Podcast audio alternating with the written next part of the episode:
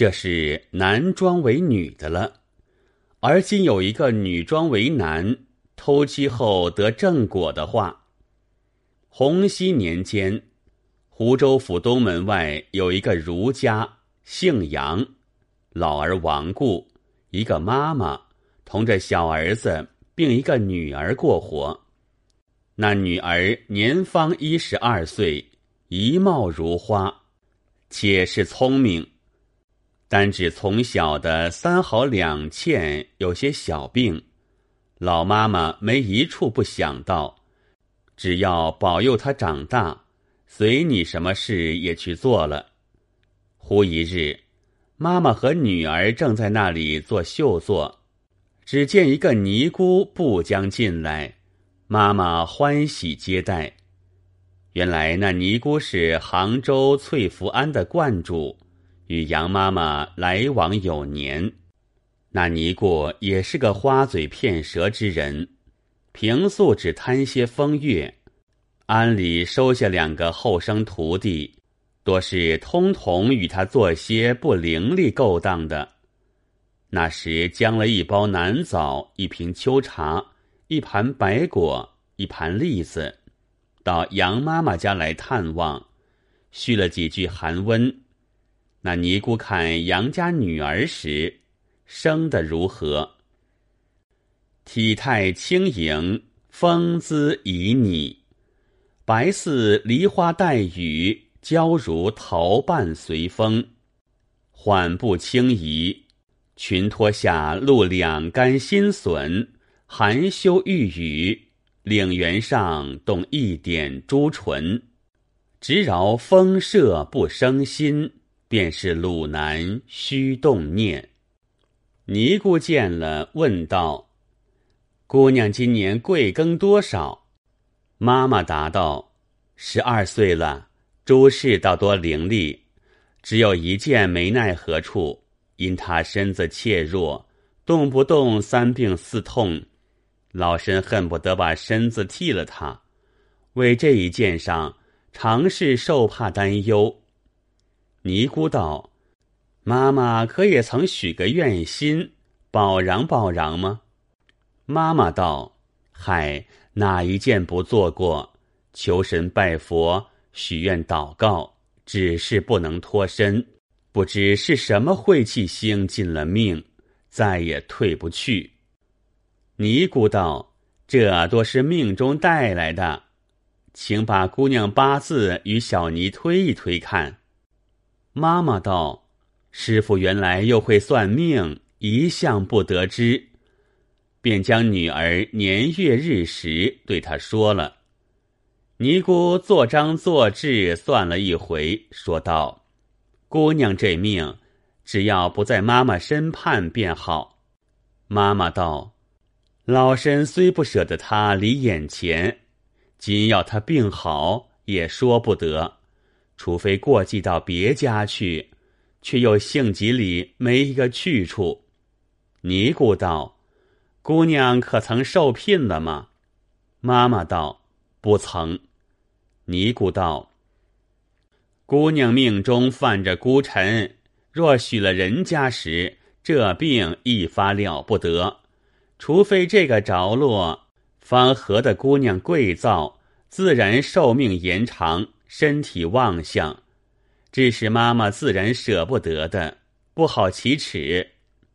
妈妈道：“只要保得没事时，随着哪里去何妨？”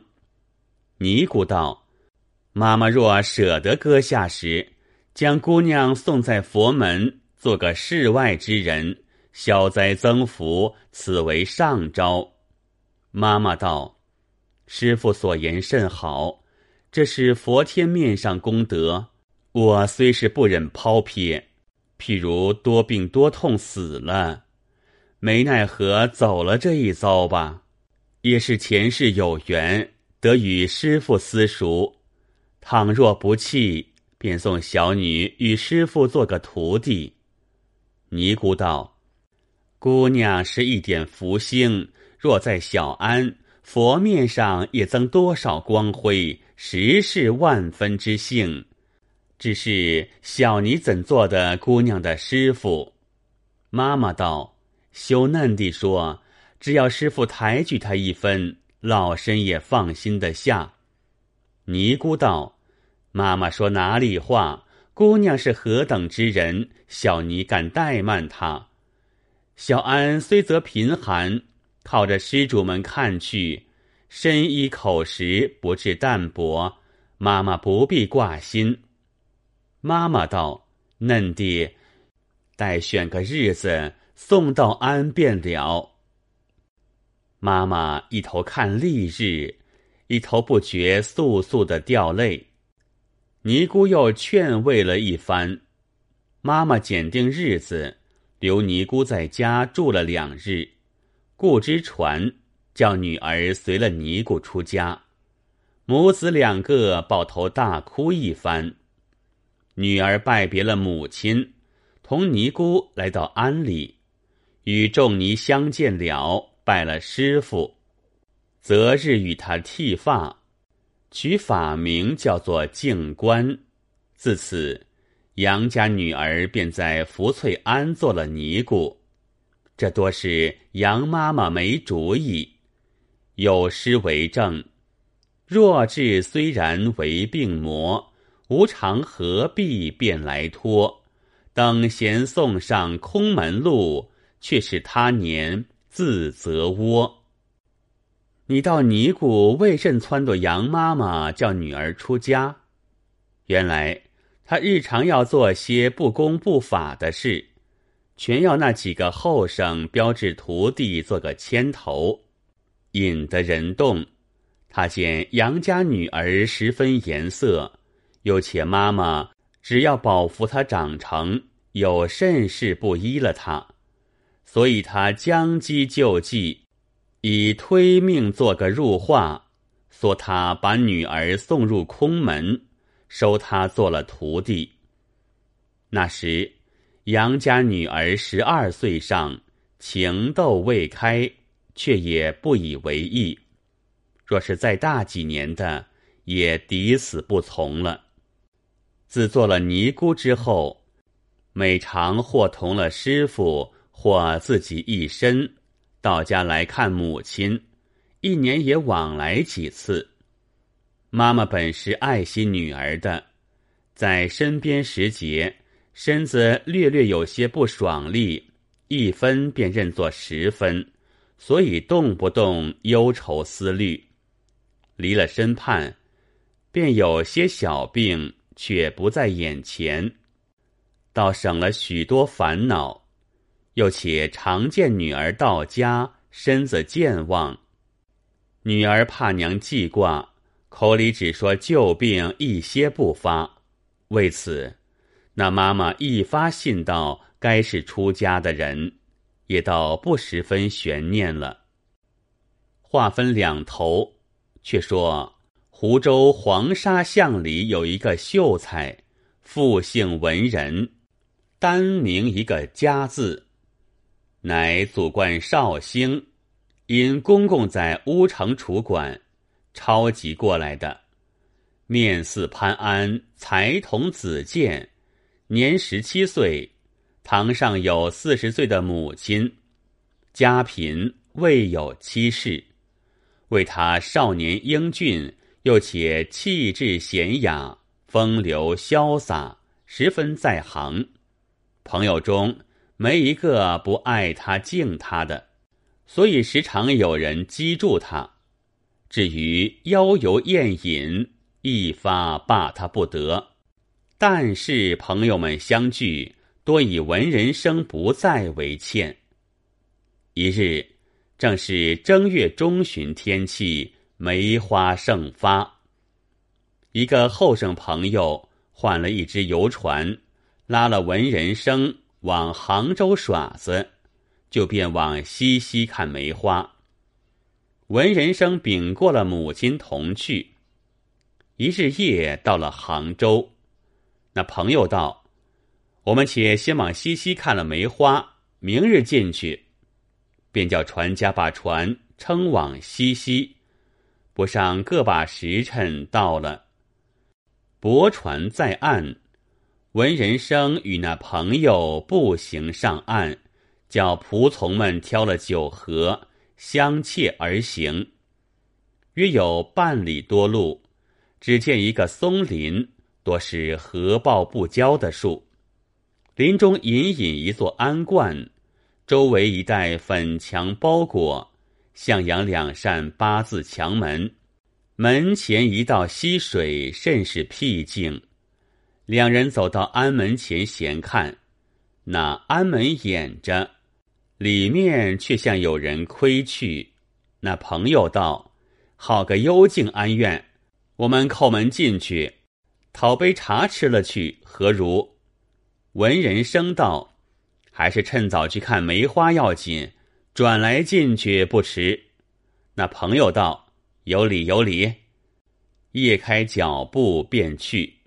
顷刻间走到，两人看梅花时，但见烂银一片，碎玉千重。幽妇习和风，甲午异乡还教训。素光映丽日，西子镜妆应不如。绰约干能傲冰霜，参差影偏移风月。骚人题咏安能尽？韵客杯盘何日休？两人看了闲玩了一回，便叫将酒合来，开怀畅饮。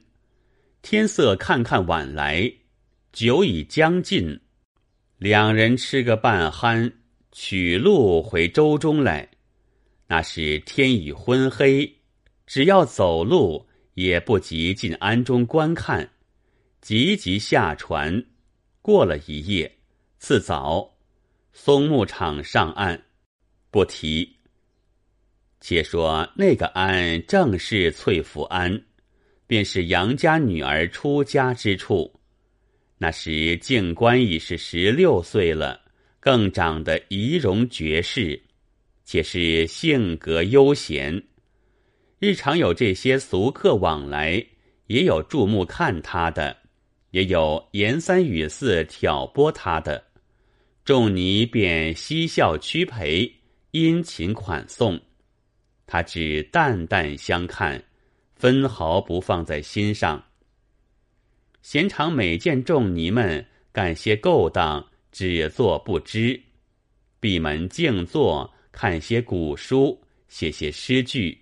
再不轻易出来走动，也是机缘凑薄，是才文人生安前闲看时，恰好静观偶然出来闲步，在门缝里窥看，只见那文人生意志翩翩，有出尘之态。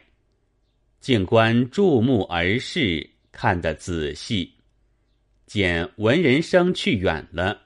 恨不得赶上去饱看一回，无聊无赖的，只得进房。